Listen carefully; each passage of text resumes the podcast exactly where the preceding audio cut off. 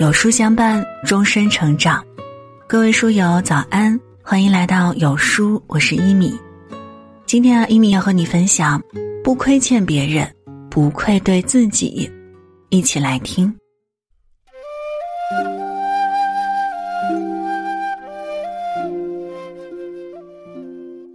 我们常听到一句话，叫“做人难，难做人”。做人是一门学问，做人是一门艺术。有的人一辈子都不会做人。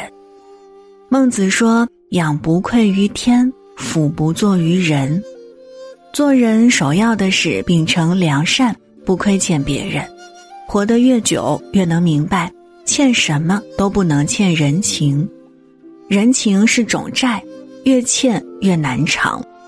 王阳明说：“除了人情事变，则无事矣。人情债是最难还的债。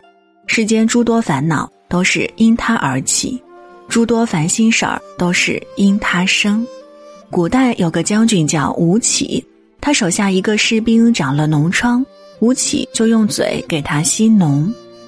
这个士兵的母亲听说之后，放声大哭，说：‘我儿子死定了。’”果然，他儿子为了报恩，打仗拼命向前冲，结果战死沙场。为什么说人情债难还？因为他无法用金钱的多少来衡量，他只和一颗心的重量挂钩。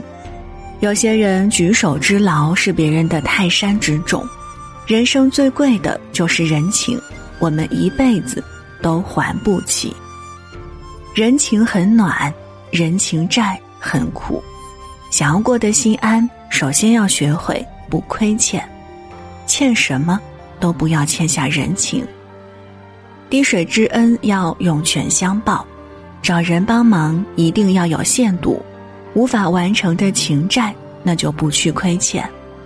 所谓的人脉和关系都是需要付出代价的，不愧于天容易，不亏欠他人很难，不欠别人。不欠心安。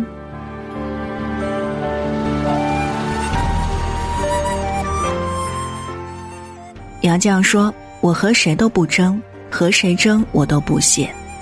简朴的生活，高贵的灵魂，是人生的至高境界。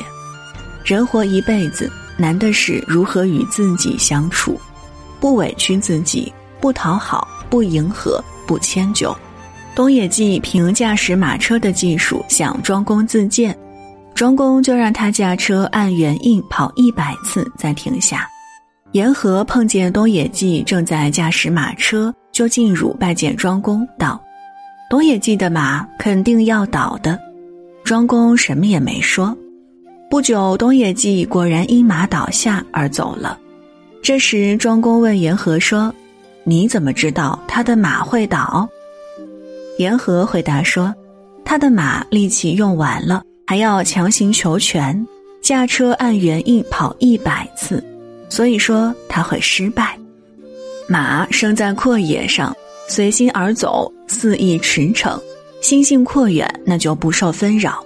主人驾车也一并高超，但当马被拘泥在一方表演场内供人取乐，心性闭塞，也一并无法达到最佳的状态。”做人也是一样，生在自由的天地，心在广阔的宇宙里徜徉，品味山林野趣，无忧无虑，凡事亦会阔达。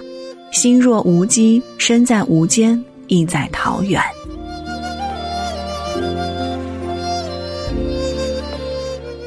善待自己，放开自己，就是对于生活最美的解答。